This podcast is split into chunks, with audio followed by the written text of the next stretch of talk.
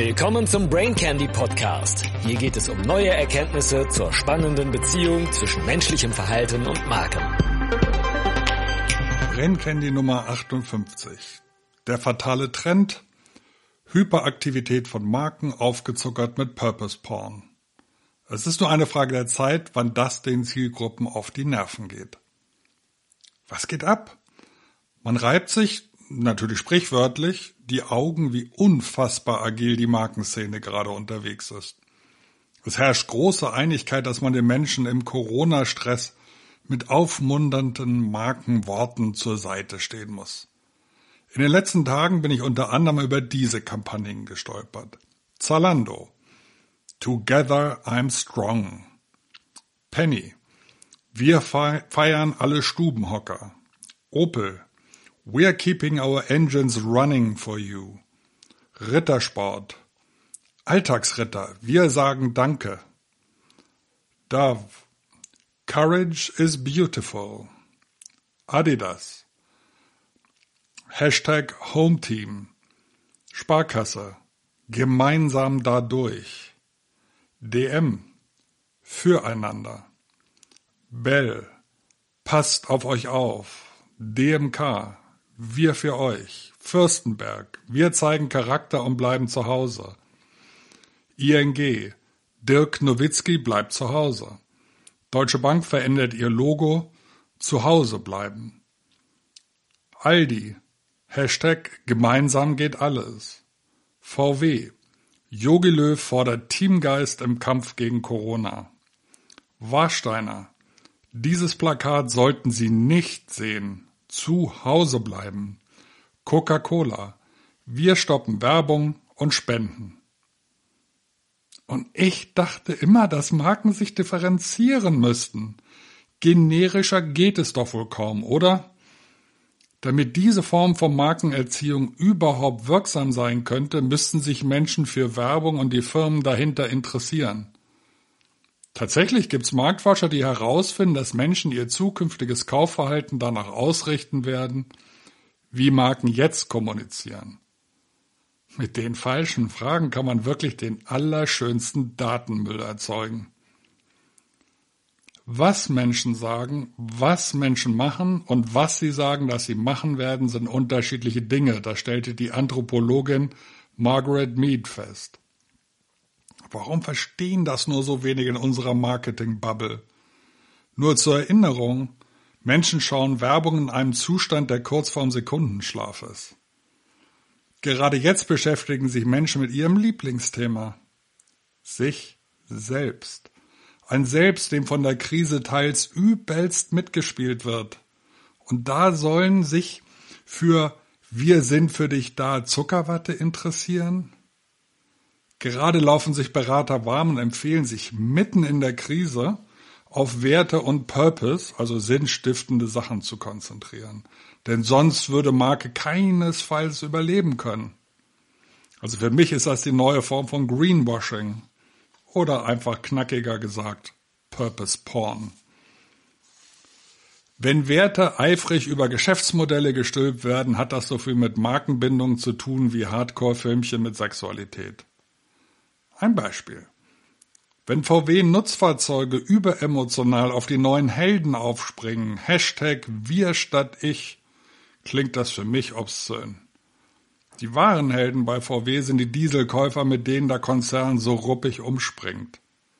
Die viel besungenen Helden des Alltags brauchen Schutzkleidung und umsichtige Führung, aber nicht noch mehr Messi, Schokolade oder kostenloses Bier von Münchner Brauereien, das sonst hätte vernichtet werden müssen. Das ist anmaßend, opportunistisch und keine Wertschätzung. Der Horror des Virus ist noch ungebrochen, aber der Schock klingt ab und die ersten beginnen sich gegen allzu stumpfe Bevormundung zu wehren.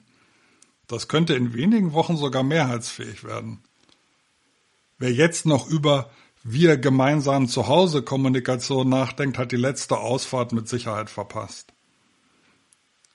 Was jeder erfahrene Marketer gelernt haben sollte, ist, dass Menschen sich generell eigennützig verhalten. Das mag man gerade jetzt bedauern und als kaltherzig beklagen, aber es ist wahr. Es gibt Ausnahmen, manchmal vorübergehend, Aber die Evolution wirkt seit hunderttausenden Jahren und wird nicht mal eben Corona disruptiert. Egal was findige Consultants mit Werf in den Fachmedien vortragen.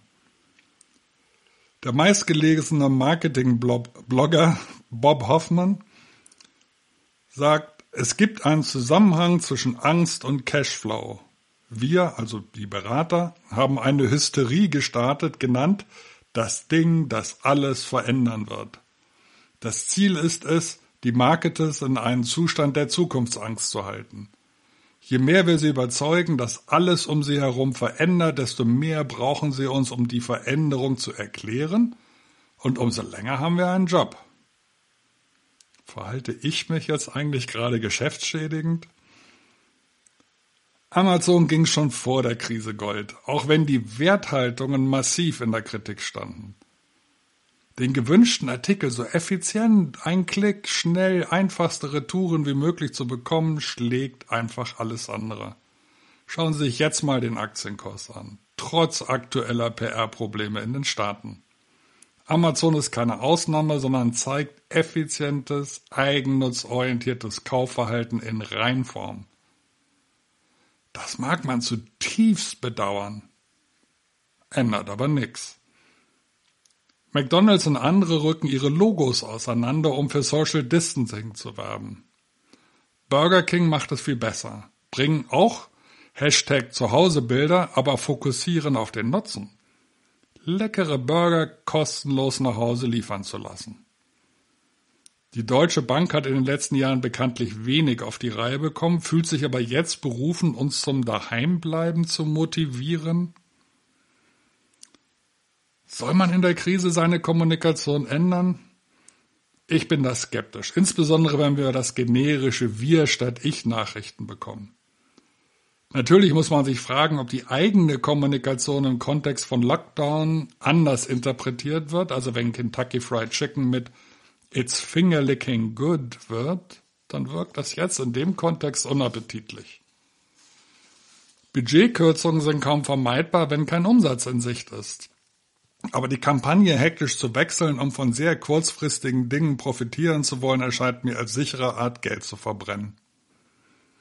Es ist wie beim Aktiendepot. Wer hektisch umschichtet, verliert in der Regel am meisten. In der Ruhe liegt die Markenkraft. Wir betreten keine neue Welt, wir betreten eine sichere Rezession. Ich habe eines in den letzten großen Krisen gelernt. Es ist genau die Zeit, wo es darum geht, den Käufer zu bestätigen und die Markenassets zu pflegen. Markenbestätigung statt Markenflimmern. Wer jetzt seine Markeninvestition aufrechthalten kann, wird in der Rezession nachweislich profitieren. Procter Gamble verstehen das und haben ihre Budgets bereits erhöht. Take this Coke. Statt intensiv in neue Kommunikation zu decken, sollte man seine Taktiken prüfen. Statt Logos zu verändern, schauen, was die Zielgruppe in den aktuellen und zu erwartenden Rezessionskontexten braucht. Bieten Sie den Kunden etwas, das ihr Leben effizienter macht und sie etwas staunen lässt. Ein paar Beispiele. Der Taxikiller Uber hilft Restaurants, arbeitslosen Fahrern und Eingesperrten mit seinem neuen fairen Lieferdienst Uber Eats. Autos scheinen aktuell schwer verkäuflich, aber sie sind die perfekten Social Distancing Maschinen. Ein emotionaler Kaufverstärker, während die Virologen ja gerade orakeln, dass das bis Ende 2021 andauert. Ärzte überlegen, wie sie in Zukunft mehr Patienten per Videokonsultation helfen können, ein Effizienzvorteil für beide Seiten. Menschen brauchen bald schönere Gesichtsmasken statt Hemden. Fashion Statements mit echtem Mehrwert eben. Neue Trinkrituale werden dringend gesucht. Zum Beispiel auf Google Hausparty oder bald auch in Biergärten. Partnervermittlungen wecken jetzt die Vorfreude auf die unmittelbare Zukunft. Gestresste Singles wissen das jetzt so richtig zu schätzen. Mir fallen so viele taktische, kontextbasierte Ideen ein, da geht bestimmt auch bei Ihnen was. Schön, dass du wieder dabei warst. Bis zum nächsten Mal.